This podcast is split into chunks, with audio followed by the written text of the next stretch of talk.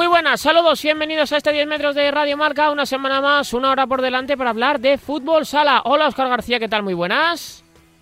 Hola, buenas. Y con el quinteto que ya colgábamos en las redes eh, sociales, con nombres propios que nos deja la jornada, y yo creo que con, también con bastantes noticias en referencia a dinámicas, como por ejemplo la de Movistar Inter, ahora lo abordaremos con Jesús Candelaps, pero un primer comentario, Oscar, está siendo muy negativo lo que está haciendo el equipo interista en este arranque de curso.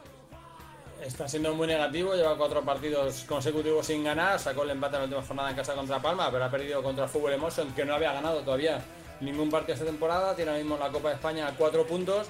Eh, están teniendo que empezar a sacar la calculadora porque es verdad que, va a tener que sumar muchos puntos de aquí a lo que queda de final de primera vuelta para clasificarse. Yo no veo una Copa de España sin Movistar Inter, pero es que es verdad que tiene que acelerar y cambiar la dinámica. Y que ya te digo, esta semana ha perdido contra Fútbol Emotion, que no había ganado todavía en la liga, que además ha sufrido la baja de Javi Alonso, que se marcha a Italia en una situación en la que estaba complicada el club. Y desde luego sí que ha sido un palo importante para los madrileños, que parecía que con ese empate a Palma, con Palma pues respiraban un poquito más. La otra cara de la moneda es el Barça, que lleva nueve partidos, ocho victorias y solo una derrota. Sí, lo del Barça es tremendo. Perdió ese primer partido contra Palma nada más regresar del Mundial, pero desde entonces lo ha ganado todo, además dando unas sensaciones inmejorables. Es verdad que el otro día Jaén pues no se lo puso, no se lo puso fácil, fue un 3-0 con dos goles, sobre todo el último ya en los últimos segundos, pero en el que el equipo se apretó bien, estuvo todo el rato en el partido, pero al final Barça, este Barça, mucho Barça, tiene muchísimos recursos, ya vimos el primer gol con un robo de Ortiz en primera línea, después una jugada de balón parado y finalmente aprovechando el portero jugador con Adolfo, que siempre es letal en ese tipo de acciones, y al final un Barça que, explota sus recursos, que son muchos, los explota de la mejor manera. Pues así arranca este 10 metros de Radio Marca, también con Semana Europea, tenemos cita con el entrenador del Levante, tenemos cita con uno de los hombres que mejor nos puede hablar de la crisis de Movistar Inter, en definitiva, una hora por delante de fútbol sala.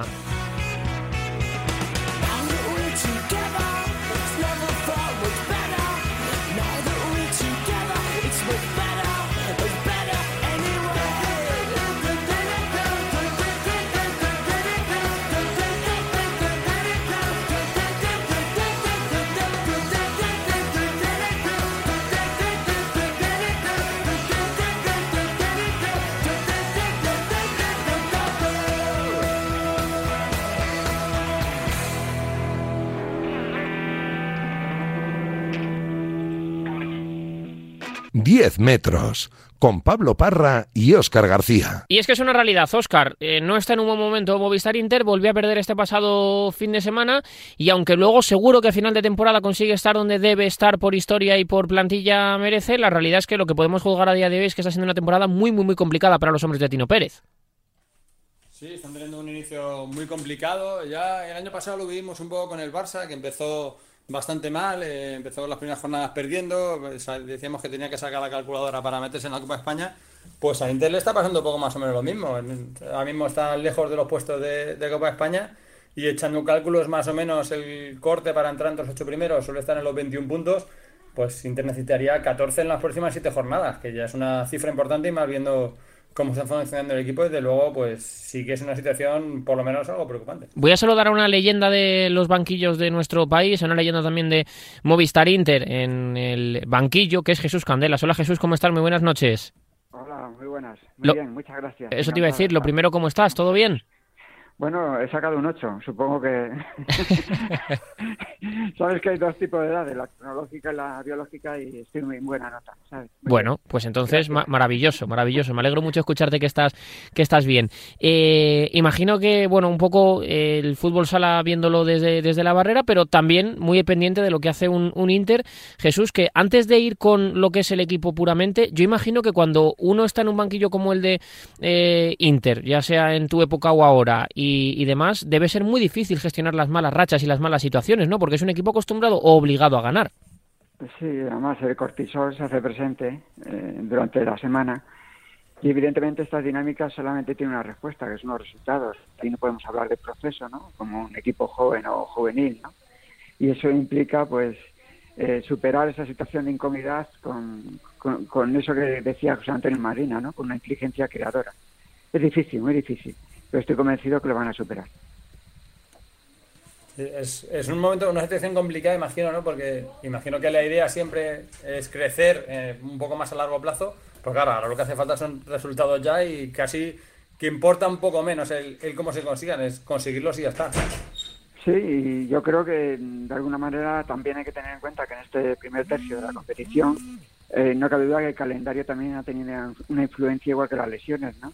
Yo creo que esto le puede beneficiar un poco, porque tú comentabas de esos puntos que necesitas para estar en la Copa, y creo que el calendario es amable, me refiero a que no, no es tan complicado como podíamos pensar, ¿no?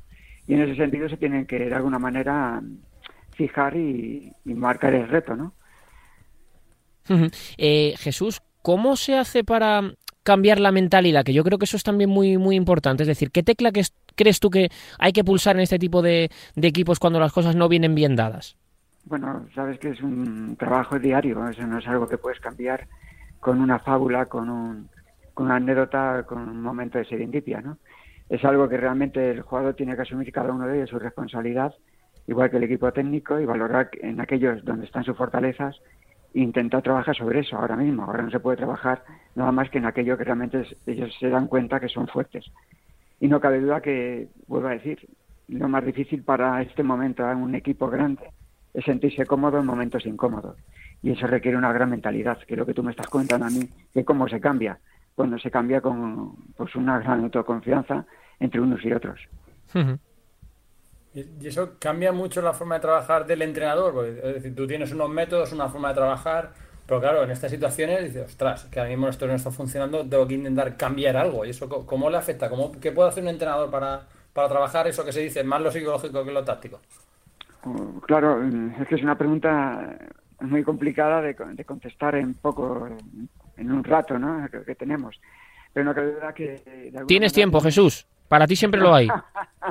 no, me refiero a que desde el principio de la sesión hasta el final de la misma se tienen que focalizar aquellos elementos que se quieren trabajar, ¿no? De alguna manera ver que lo que entrenas sale en el partido después, en la competición, ¿no? Y no cabe duda que llevar ese estándar tan alto en un momento donde hay necesidad de, jugar más que de entrenar, no cabe duda que la competición ahora mismo es el verdadero momento, digamos, de validación de lo que tú estás entrenando, ¿no? Entonces, el mayor problema es esperar ese tiempo a la competición. ¿Y cómo lo puedes hacer? Pues de alguna manera no buscando, digamos, resultados en lo que estoy entrenando, sino buscando retos, pequeños retos y que realmente el jugador lo sepa visualizar, ¿no? Y a veces esto requiere, pues, que todos participen y busquen el, digamos, el mismo camino. Yo recuerdo que teníamos un ejercicio en el cual teníamos que hacer una flexión, ¿no? Hacia el suelo, tapando los ojos y indicarnos en la posición que habíamos caído cuál era el norte, ¿no? Y evidentemente cuando todo el mundo intentaba identificar con uno de los brazos y la mano de dónde estaba el norte, eh, había poca coincidencia, ¿no? Pues eso es lo que se trata, tu pregunta, ¿no? Ante una situación tan a ciegas que no, no necesita más que esa respuesta de un resultado, pues tienes que buscar que, que, lo que tú vayas a contestar sea lo mismo que tu compañero, ¿no?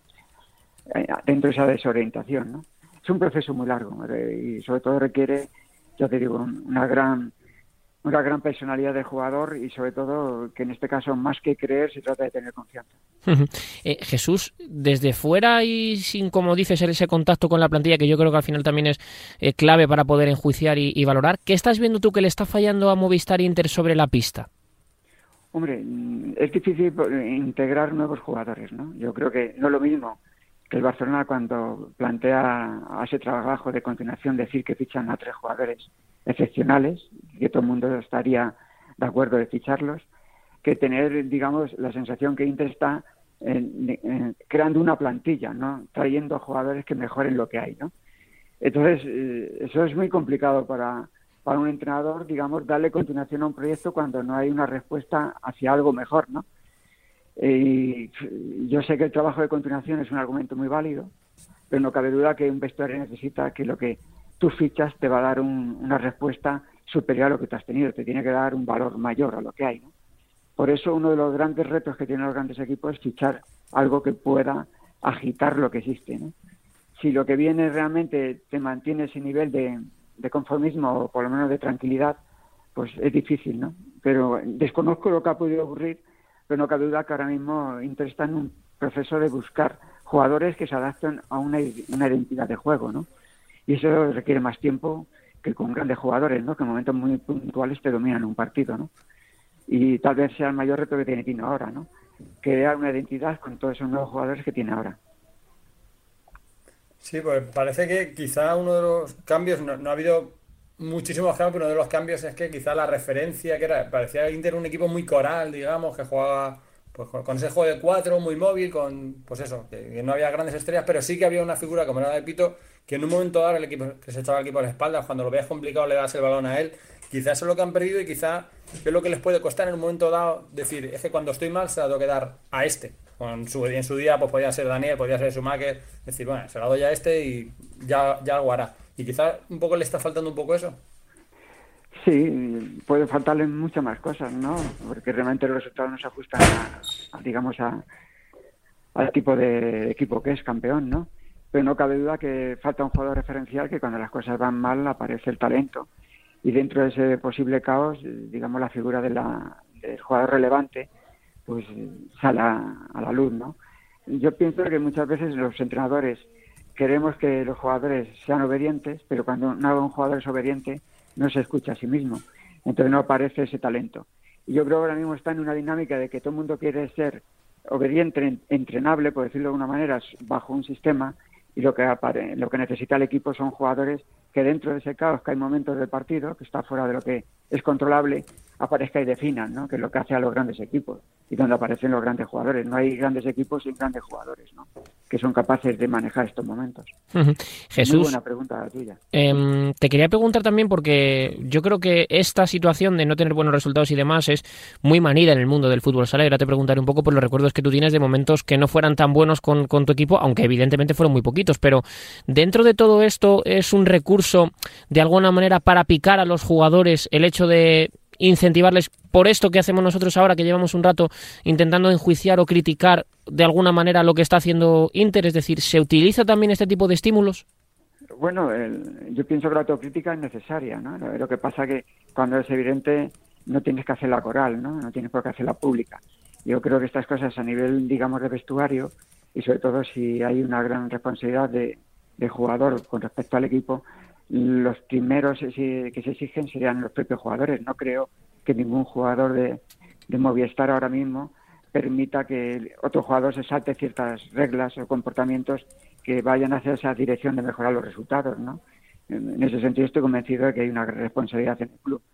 Lo difícil es encontrar, digamos, eh, el resultado, porque yo siempre he dicho en cualquiera de mis manifestaciones que lo más difícil de un partido es ganarlo, ¿no? O sea, no es hacer la jugada tal, no es hacer los cambios, no es manejar, digamos, el 5 contra 4. Lo más difícil de un partido es ganarlo y sobre todo cuando tienes una dinámica llena de cortisol, ¿no?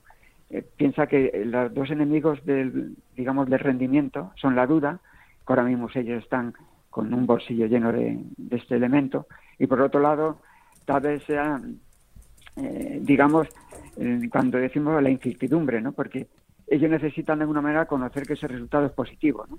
Entonces, cuando queremos jugar con certezas en el entrenamiento o entrenar certezas en el entrenamiento, donde el jugador lleva un abrigo puesto que no lo ves lleno de duda y de incertidumbre, pues no cabe duda que, cambia esa forma de cómo tienes que llevar los entrenamientos y cómo eliminar del vestuario el cortisol, ¿no?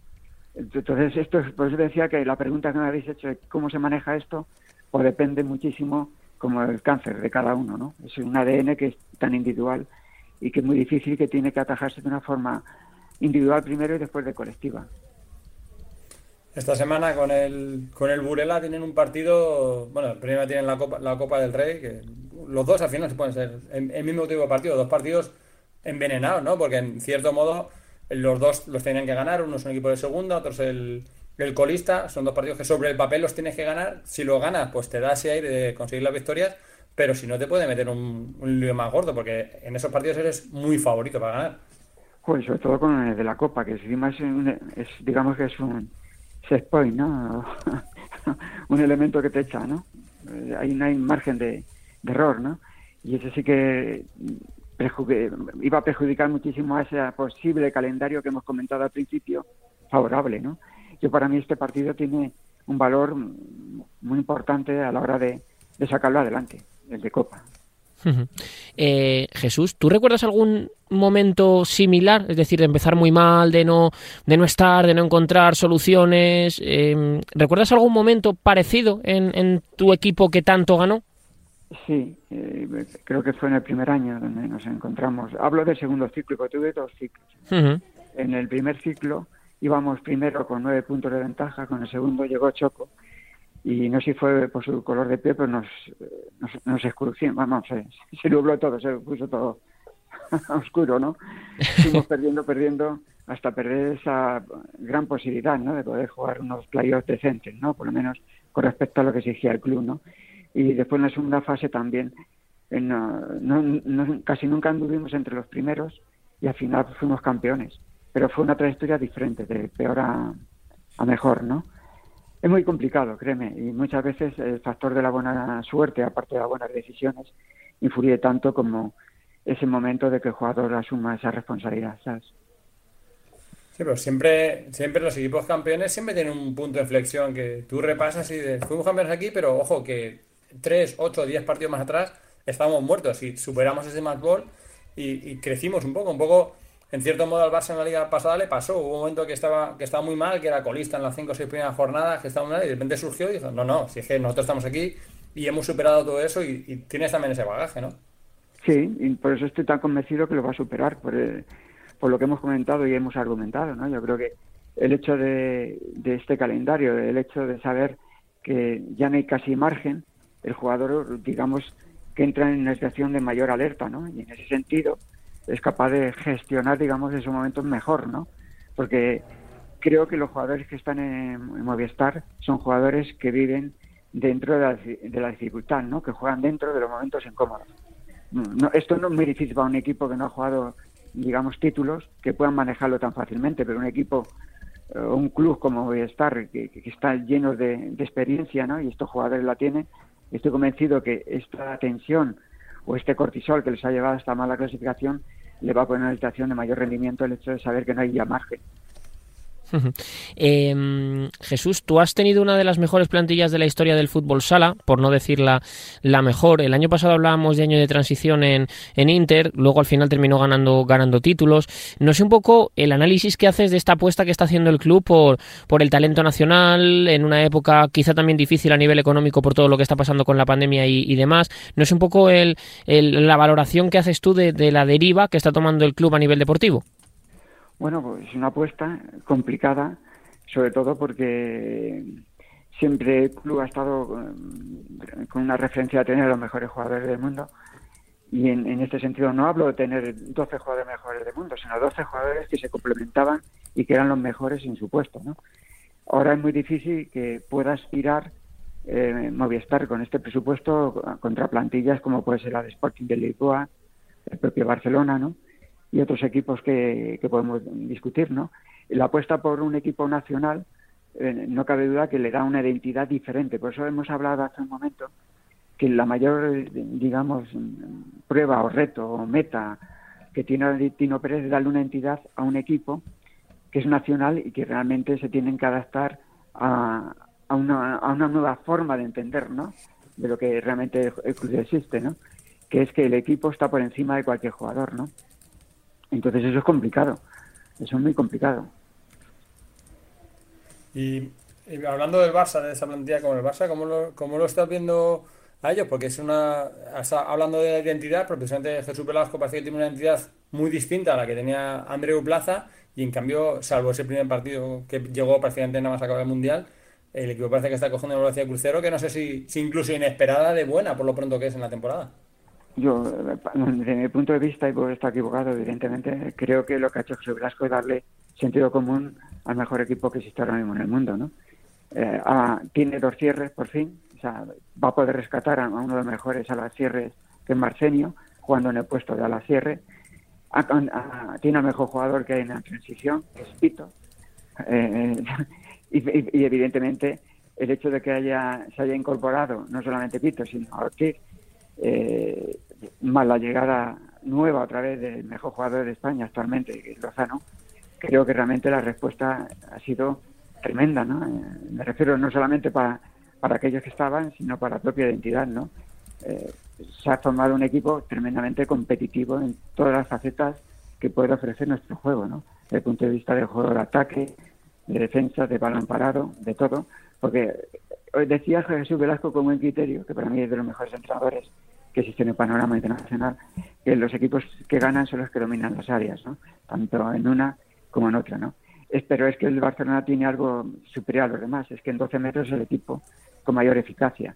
Hoy en día, cuando se hablaba de la fase del juego, se habla de una nueva fase del juego, que es aquella cuando llegas a una habitación de finalización, que eh, en los últimos 6, 8 años ha aumentado, ¿no? Antes estaba en 8 metros y ahora está en 12 metros, ¿no? Entonces no cabe duda que este equipo ha llegado el primero y es el mejor en una situación de, finalización que nadie tiene. Entonces, no, es necesario que domine el segundo palo, no es necesario que juegue dentro del área.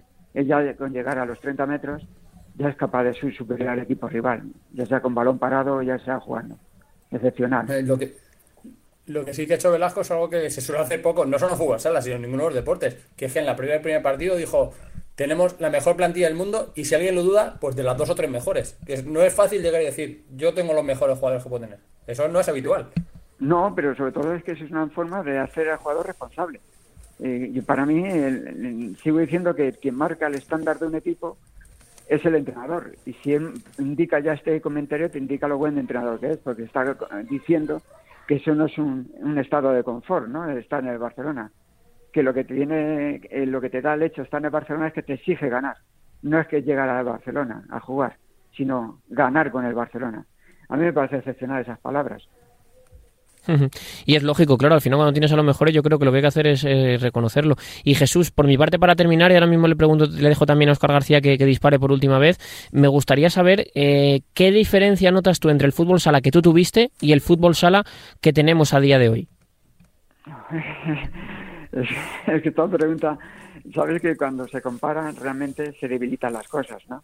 Yo creo que cada momento es diferente. Eh, yo cogí un momento de fútbol sala donde el jugador venía de jugar tres horas en la calle, ¿no? O sea, su formación venía de que jugaba tres horas en la calle. Actualmente los jugadores no tienen esas tres horas.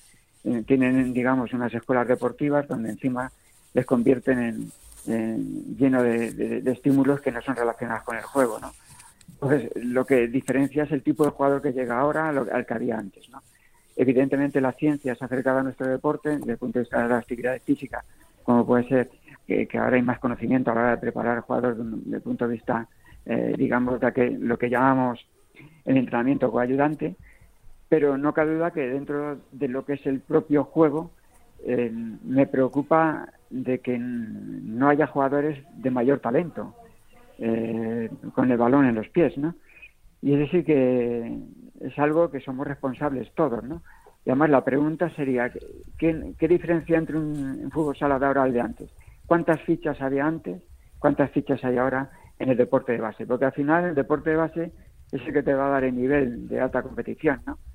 Y evidentemente nuestra labor como entrenadores es que el jugador cuando es joven se apasione por nuestro deporte, no que lo practique por el hecho de divertirse, sino que se apasione y sea capaz de mejorar y llevarlo a lo más alto, ¿no? Entonces la pregunta es, ¿qué diferencia hay? Que hoy el jugador es diferente, sobre todo yo le destacaría en que ha perdido digamos, esas tres horas que antes tenía el jugador que yo tenía, tuve la oportunidad de entrenar diariamente por su cuenta, ¿no? Jugando como un chaval en esa formación de base que era la calle. Sí, pero eh, es un poco paradójico porque se supone que los jugadores ahora tienen más escuela, no tienen la escuela de la calle, tienen otra escuela más, pero a veces parece incluso que, que hacen las cosas tácticas, pero muchas veces no las entienden, las hacen porque toca hacerlas. Entonces, no, no sé si a lo mejor le cuesta un poco eso, decir, mira, yo es que antes tengo que regatear aquí porque lo que me dice el y viendo la situación tengo que salir. Y ahora a lo mejor dicen, es que toco porque me dicen que tengo que tocar. Claro, eh, pues hemos hecho un pequeño matiz en, una de tus preguntas. Yo te comentaba de que el mayor problema que tiene el jugador hoy en día es que obedece. Y cuando uno obedece, no piensa por sí mismo. Y yo pienso que en ningún entrenamiento está eh, el juego. El juego. O sea, tú no puedes dominar el entrenamiento lo que ocurre en el juego. Entonces, estamos confundiéndonos muchas veces de que en esas relaciones que se dan dentro del juego tampoco se da esa posible, digamos, decisión del jugador de lo que conoce como juego, ¿no? Entonces, no se trata de que al jugador le falta creatividad, lo que le falta es seguridad para hacer cosas que le entiende que puede ocurrir. Y para eso el entrenador tiene que entender que el fallo es parte de ese proceso y que yo prefiero fallar haciendo cosas excepcionales que fallar haciendo siempre lo mismo, ¿no? Y además, estoy convencido de que, eh, que muchos equipos jueguen igual no es una ciencia. creo que es un error y que tenemos que salir de esa idea. Pues eh, Jesús Candelas, que siempre es un placer hablar contigo, que te agradezco mucho este ratito en, la sintonía de, Radio Marca y que, y que nada, que, que ya sabes que nos encanta escucharte y nos encanta oírte. Un abrazo muy grande, muchísimas gracias. Gracias a vosotros, un placer. Un abrazo muy grande para Jesús Candelas y ahora Oscar, de entrenador a entrenador, porque tenemos cita con uno de los entrenadores evidentemente de moda de nuestro fútbol sala y evidentemente uno de los grandes de ahora mismo el 40 por 20 nacional. Pues sí, un entrenador de estos de, de la nueva escuela, digamos, y que está consiguiendo éxitos y que esta semana va a disfrutar de uno de ellos, que es estar en la ronda élite con el Levante, han metido al equipo Granota en la Champions, ahora están en la ronda élite y se juegan nada más y nada menos que una plaza en la, en la, en la Final Four de la Champions en un grupo pues muy bonito, muy igualado y en el que el Levante pues tiene sus opciones, ¿por qué no? Hola Diego, ¿cómo estás? Muy buenas noches. Hola, buenas noches. Eh, lo primero, ¿qué tal? Eh, habéis llegado hoy, imagino que, con esa, ese aroma de Champions, ¿no? Que es muy especial. Sí, con respecto a la otra ronda, pues hemos adelantado un día nuestra llegada al, sitio donde, o a la sede, perdón, y, ya podemos podido entrenar también aquí para intentarlo llegar lo mejor posible al, primer partido el miércoles. ¿Ha sido por, por aprendizaje de la ronda anterior o ya lo tenías previsto, lo hubieras tenido previsto de antes? Bueno, aquí el viaje es mucho más cerca, evidentemente. tuvimos que hacer sí, por eso, porque curiosamente, normalmente sueles ir antes a los sitios que están más lejos por aquello del cambio y estas cosas. Siendo un viaje tan cómodo, el adelantar un día, no sé si ha sido por eso. Sí, lo adelantamos porque, mm, bueno, la experiencia un poco de, de, Lituania en la que llegamos el día anterior y al final son tres partidos en una semana, que no, es uno. Y ya venimos con bastante justitos este, este último mes y medio en cuanto a número de jugadores, entonces pues se agradece mucho que el, que el club también haga el esfuerzo de poder ya entrenar un día más aquí y nada, preparados para, como tú decías, para para vivir algo muy bonito que nos ganamos la temporada pasada y con las más y más garantías de, poder pasar la eliminatoria. Eh, ¿Qué supone para el Levante, Diego? Tú que has llegado en una etapa mm, muy ilusionante, ahora recoger los frutos, no sé, ¿qué está suponiendo para el equipo pasear su nombre por Europa? Muchísimo. Eh, yo creo que la gente no es consciente del valor que, tiene para el propio club que, podamos representar este escudo en, Europa como sección, la, un poco esa gran apuesta que hizo ya hace unos años el eh, Kiko y, su junta directiva por, por esta sección, por el este deporte, por el fútbol sala, pues que, repercuta estar peleando por una liga que se nos escapó al final en, por, en dos situaciones por 40 segundos y poder representar a, su, a su club en, Europa, pues para ellos es algo increíble, así nos lo manifiestan, así tenemos nuestro cariño, incluso pues el, el miércoles también vendrá el Presi también para aquí, para estar con nosotros se nota ese, ese impulso al ver al equipo ahí, se nota que, que impregna la afición y que tenéis más seguimiento que por eso, por los sitios que estáis. Sí, bueno, la temporada pasada fue, fue increíble en todos los aspectos. Eh, desde un principio todo salió muy bien, hicimos una pretemporada muy, muy larga porque no se sabía bien cuándo iba a ser el inicio del campeonato. Nos vino muy bien para las seis incorporaciones juntarlas rápidamente al equipo. Luego fuimos mm, capaces de hacer una muy buena entrada en, el campeonato. Salió todo muy bien, muy rodado, muy poquitas lesiones. Eh, es que realmente salió todo muy bien. Y poder llegar a, conseguir estar en Europa, pues fue algo que, ni los más optimistas pues lo hubieran imaginado. Y bueno, estamos recogiendo un poco el premio de, de esa temporada, pero ahora que estamos aquí, pues a disfrutarlo, a apoyarnos en gente que, que ya tenga esta experiencia en esta competición y ahí partido a partido. El primero el, miércoles contra los ucranianos, rivales muy muy diferentes entre sí, con un full sala muy diferente en los tres equipos, pero a ponerlo difícil y a, intentar llegar sobre todo el sábado con opciones con, contra Benfica. eh, Diego, cuando tú llegas, ¿este era uno de los objetivos, meter al equipo en, Europa? ¿Es algo de lo que allí te...? No, no, no, en ningún momento. La verdad que en, Valencia se, se trabaja muy a gusto en ese sentido, ¿no? Eh, hay unos unos objetivos, evidentemente, como, como club y, que quieren alcanzar, eh, pero, pero no, no, no, en ningún momento se planteó esto. Sí que es, sí que es verdad que cuando llegamos a la fase de playoff, después de hacer una liga tan buena y que, el último mes pues parecía que el equipo se viniera un poquito abajo y los resultados eran peores, pues ese playoff lo encaramos con, con muchísima ilusión, con muchísimas ganas. Estuvimos en las semifinales del Wizzing, en las semifinales de Copa del Rey, con el Pozo que perdimos a penaltis y dijimos, pues vamos a echar el resto. Eh, desde el momento que pasamos la eliminatoria con, con Jimby, sí que es cierto que ya con la eliminatoria contra Valdepeña sabía que sabíamos que ese eliminatoria daba una plaza en Champions y ahí el club sí que sí que valoró el, poder entrar o sí que vio cerca y ahí sí que bueno pues vamos a intentar conseguir esto porque para nosotros es una oportunidad única y así la vimos y así lo conseguimos. Sí, da un poco, no sé si divertido pensar que a lo mejor este paso, pues sé si es natural, pero bueno, se buscaba a más medio largo plazo y que como que se ha dado antes de lo que se, debería haber dado.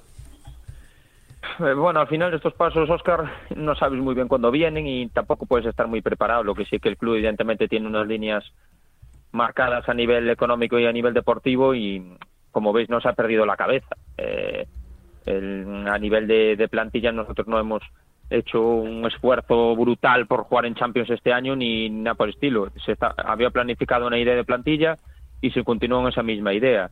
Eh, para nosotros estar aquí es es muy bonito. Eh, evidentemente el club quiere pasar la eliminatoria y llegar a, pues, a estar entre los cuatro mejores equipos de Europa sería algo espectacular, pero evidentemente también son conscientes de, en el sitio en el que estamos y, y un poco la idea o el proyecto que tienen en, a medio largo plazo. Eh, Diego, el hecho de que seáis un equipo importante, pero no de, entiéndeme esto con, muchísimo respeto, no de la primera plana de los conjuntos que están habituados a jugar en Europa, ¿tú crees que juega a vuestro favor el hecho de, entre comillas, ir sin presión? Es decir, nosotros hemos llegado hasta aquí y ya es un éxito, todo lo que venga lo será todavía más. ¿El jugar sin presión es una ventaja para vosotros?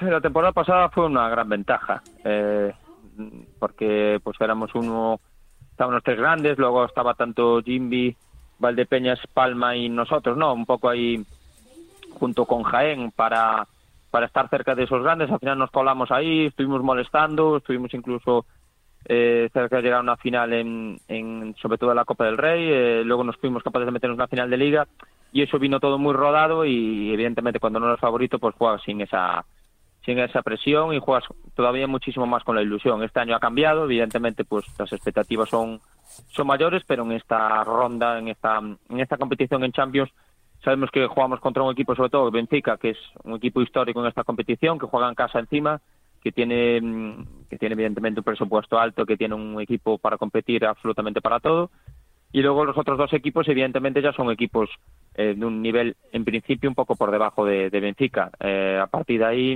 venimos con la experiencia de, la ronda anterior. En Europa se juega muy, muy diferente. Eh, los equipos son muy complicados todos.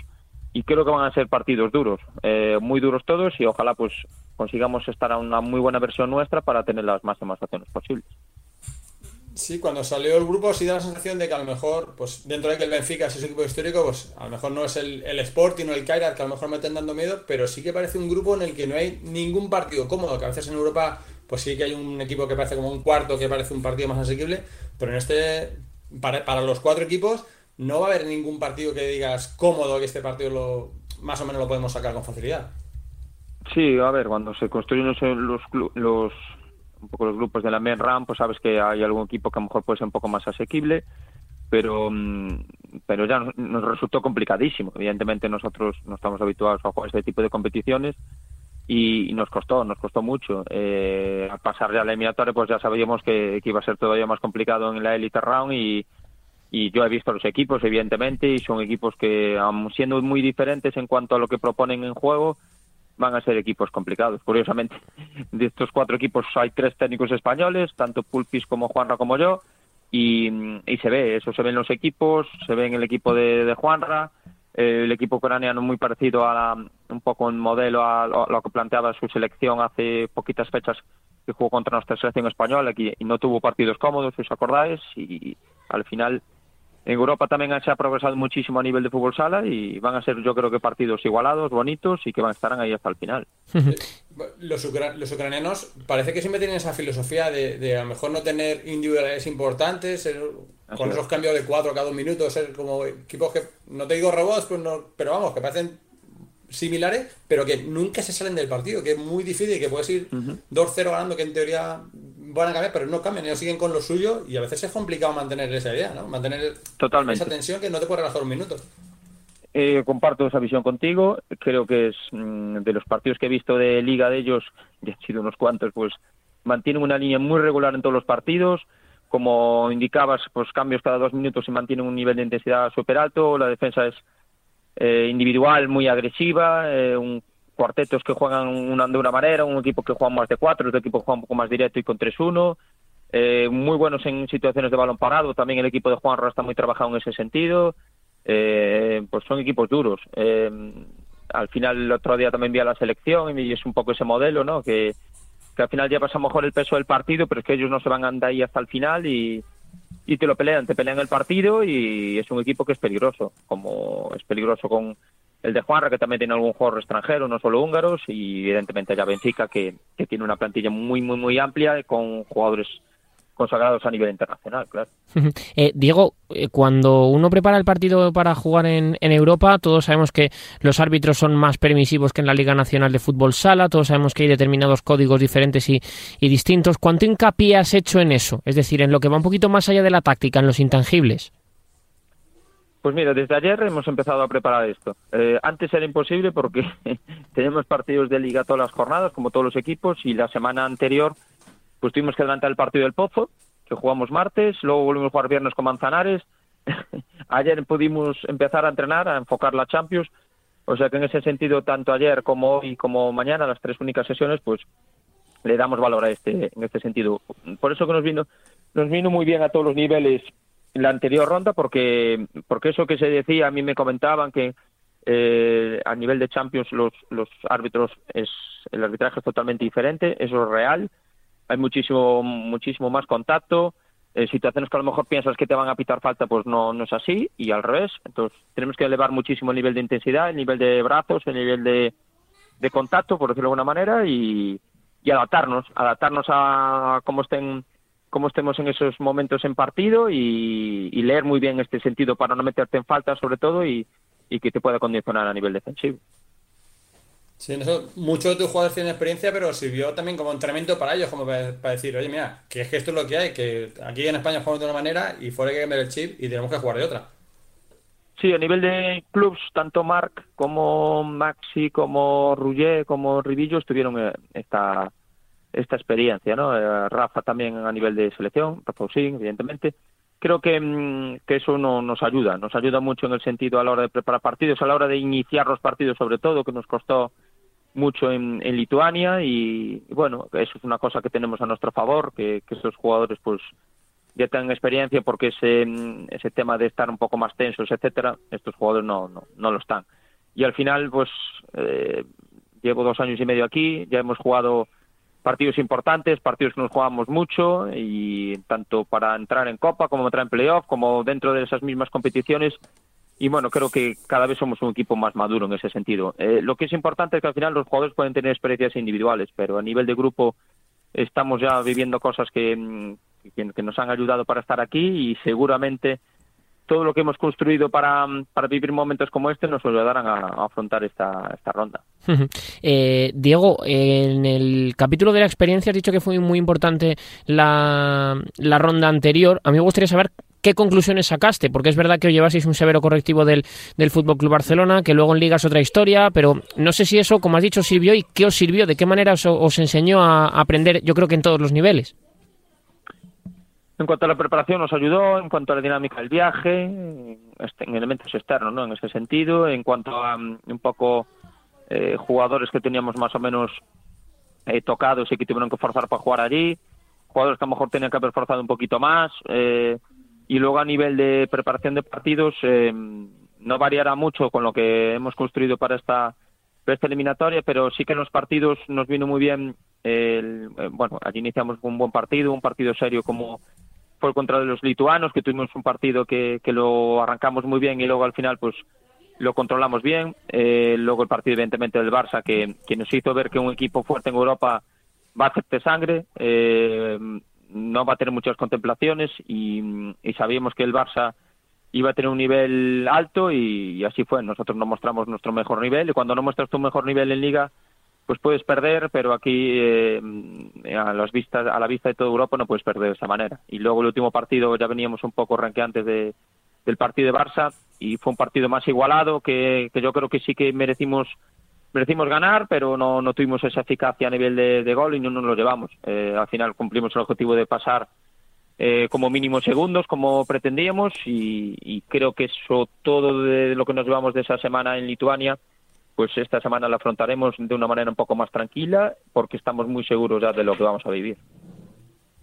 ¿Y cómo llegáis físicamente? Porque ha tenido un inicio de temporada que no sé cómo habrá sido preparar los entrenamientos, pero de luego habrá sido casi más difícil organizar cómo lo vas a hacer con tan pocos jugadores que el entrenamiento en sí.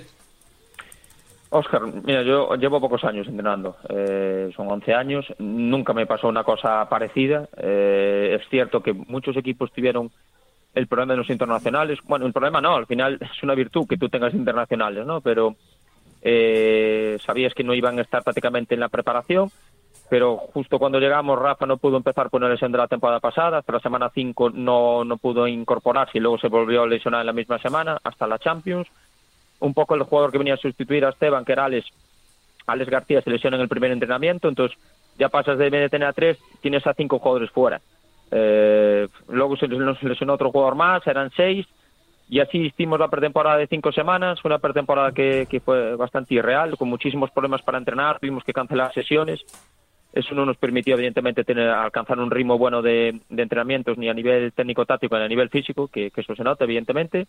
Y luego con el inicio del campeonato, pues eh, no bajó, no bajó el número de, de, lesionados, algunos que fuimos recuperando, pues eh, se iban lesionando otros que fueron teniendo mucho volumen de partidos porque jugamos muchísimos partidos y, no damos arrancado en ese sentido porque este último mes tenemos siete partidos. Entonces, si tú tienes lesiones y encima ya tu plantilla no es amplia del todo, pues sufres mucho en este sentido y creo que es algo que iremos llevando hasta el mes de enero que haya el parón que intentemos reiniciar ahí, dar descanso y volver a intentar hacer una mini pretemporada donde realmente podamos trabajar y donde realmente podamos conseguir un nivel técnico-táctico y a nivel físico importante. Ahora mismo estamos priorizando en, que estén bien, en que no se caiga nadie más y en tener el mejor ritmo posible para, ir a los partidos.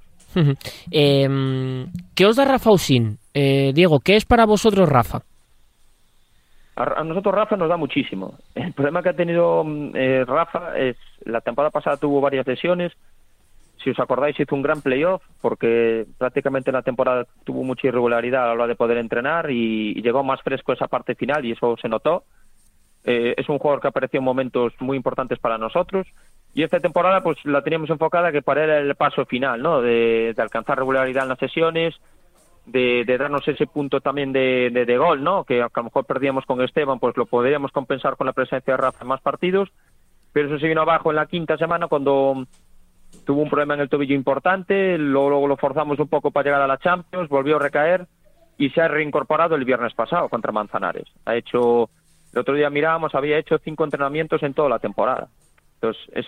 Eh, un momento que ahora mismo estamos muy contentos porque, porque parece que va bien el tobillo, porque parece que ya puede coger regularidad en las sesiones y creo que cuando esté a nivel, un nivel físico bueno podrá alcanzar un minutaje más alto en los, en los partidos y para nosotros será muy importante sobre todo de cara a portería rival, ¿no? Porque, eh, como te digo, perdimos un jugador que marcó treinta y pico goles y necesitamos que todo el mundo vaya compensando esa cifra y evidentemente encajar menos, que, que en ese sentido sí que estamos haciéndolo. Ya se lo ha visto el otro día con el gol y, con, y casi con la rabia de la celebración, ¿no? También es mucho, Rafusi también es mucho eso, el, empuje que tiene, no solo el acierto a gol, sino cómo arrastra detrás de sus compañeros. Sí, es un jugador que tiene mucha experiencia, un jugador que en Champions, no estando bien, evidentemente, pues nos dio en, eh, los partidos, eh, un jugador que encima del banquillo, pues tiene muy buena lectura de partidos, tanto dentro de pista como, como fuera de pista, el otro día mm, ya no solo el gol, en la situación que ellos sacan portero jugador, luego él entra para mantener la posesión del balón y tuvimos muchísimo la pelota con él. Eh, es que es un jugador que ha vivido momentos importantes con, la selección también y, estos torneos, este tipo de jugadores también dan un punto más, tienen un puntito más y, espero que, vaya bien estos días y que, el miércoles podamos encontrar una buena versión de Rafa también. ¿Con qué sueña Diego Ríos en esta competición? Nuestro objetivo, hemos venido a Lisboa a, dar la machada y meternos en la, en la Final Four. Es algo que, que cuando fueron saliendo los sorteos, pues teníamos ahí de, intentar llegar a esta ronda, evidentemente pasar la primera, porque para nosotros era objetivo principal pasar la primera eliminatoria y creo que tenía que ser así. Estamos representando, representando además al, al fútbol sala nacional, no, no, no solo nuestro, a nuestro club.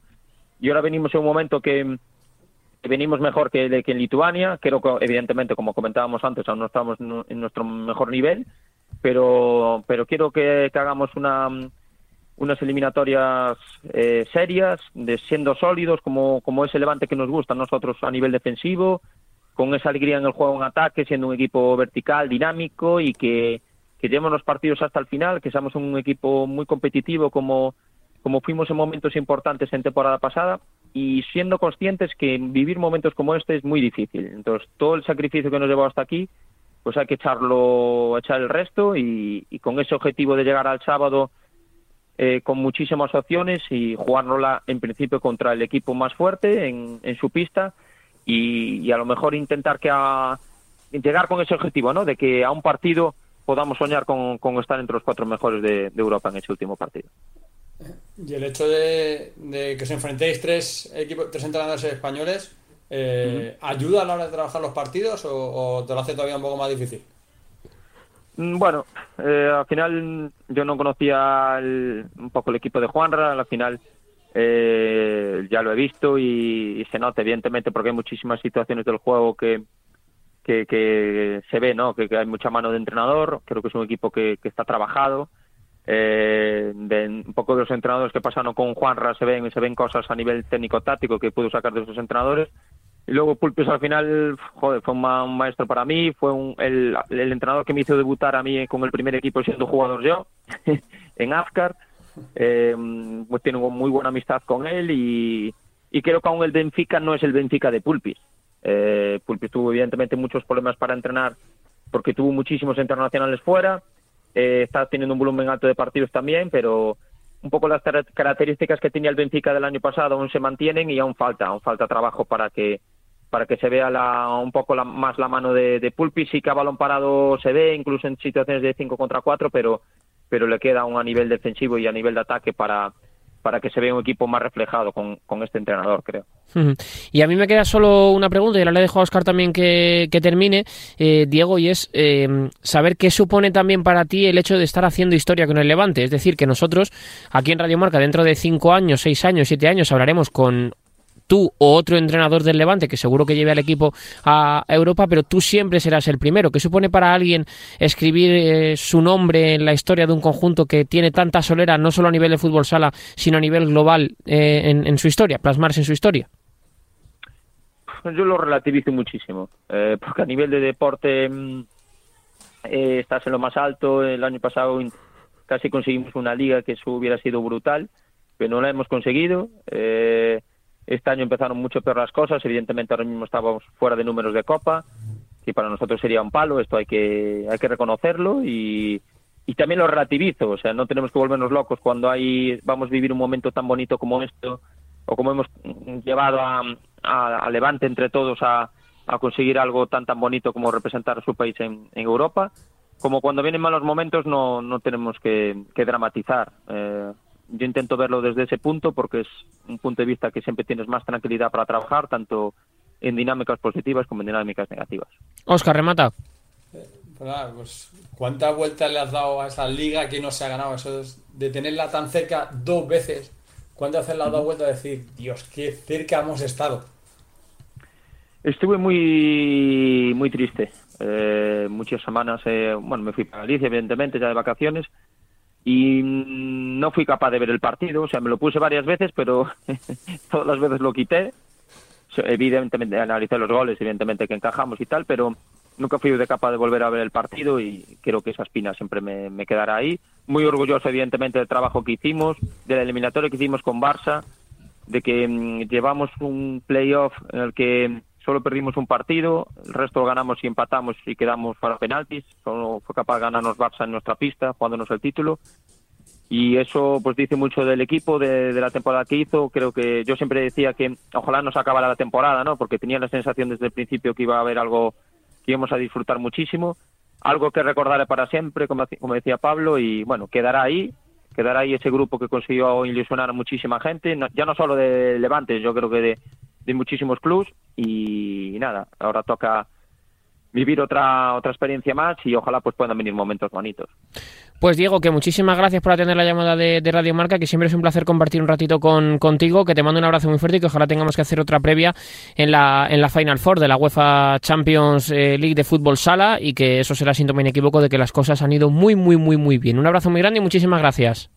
Muchas gracias a los dos, un fuerte abrazo. Pues Oscar, eh, toda la suerte del mundo para el eh, Levante, en lo que va a ser seguro un enfrentamiento muy, muy, muy complicado el que va a tener en, en su grupo. Sí, como he dicho antes, es un grupo en el que quizá pues, no están esos súper favoritos, como puede ser Barça, que ya lo tuvo en la ronda anterior, o Sporting de Portugal, pero sí que es un grupo donde no tienen ningún partido cómodo. Es un, eh, lo va a tener difícil, va a ser competido y esperemos, eso sí, que, como dice él, que llegar a la última jornada con opciones de de ganar al Benfica y, por qué no, pues meterse en esa, en esa Final Four que no sea nada fácil. eh, Oscar, ya por terminar y por cerrar, del Barça, ¿qué análisis hacemos de su grupo y las condiciones y oportunidades que tiene? Pues, hombre, el Barça llega en un momento muy dulce, no sé si eh, incluso antes de lo esperado, porque yo creo que el trabajo de Jesús Velasco se tiene que ver más a largo plazo, pero ahora mismo están haciendo pues, pues un terremoto, está pasando por encima de todos eh, con, con, mucha facilidad. Yo creo que es, tiene un grupo bastante asequible dentro de lo que supone jugar en Europa y, afrontar partidos que no son que, no son muy cómodos nunca, pero bueno, yo creo que sobre el Djokovic, el Halego y el Pilsen, yo creo que el Barça tiene que ser claro favorito, tiene que pasar como a esa Final Four y yo sí que al Barça le veo con muchísimas opciones de como claro favorito, igual que el Sporting, para estar en la, en la Final Four. o sea que al final el Barça favorito y el Levante se lo va a tener que currar mucho. Como ha dicho Diego, yo creo que pasar sería una campanada. Sí, yo creo que sería una sorpresa, no si una sorpresa, pero sí, pues como dices tú, una campanada, al final es el Benfica, al final es, ahí, es fuera, es en, es en Portugal, eso le da un, extra más, ahí en la afición aprieta muchísimo en el pabellón de la luz, y al final es, es un reto muy importante, sería un, pues un gran reto que para superar para el Levante, yo creo que, que ahí no se puede considerar favorito, tiene que ser favorito el Benfica, pero que tiene opciones y que desde luego los otros dos partidos no son nada fáciles, se pueden dejar puntos ahí también por el camino los equipos, porque ya te digo, yo dentro de que veo a Levante y a Benfica un puntito por encima de los otros dos.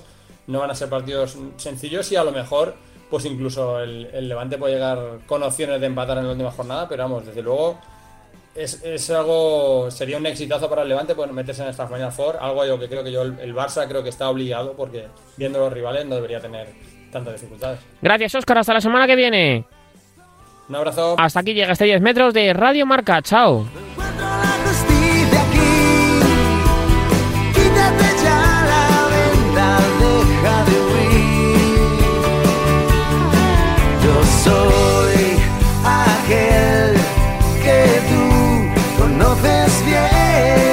Soy aquel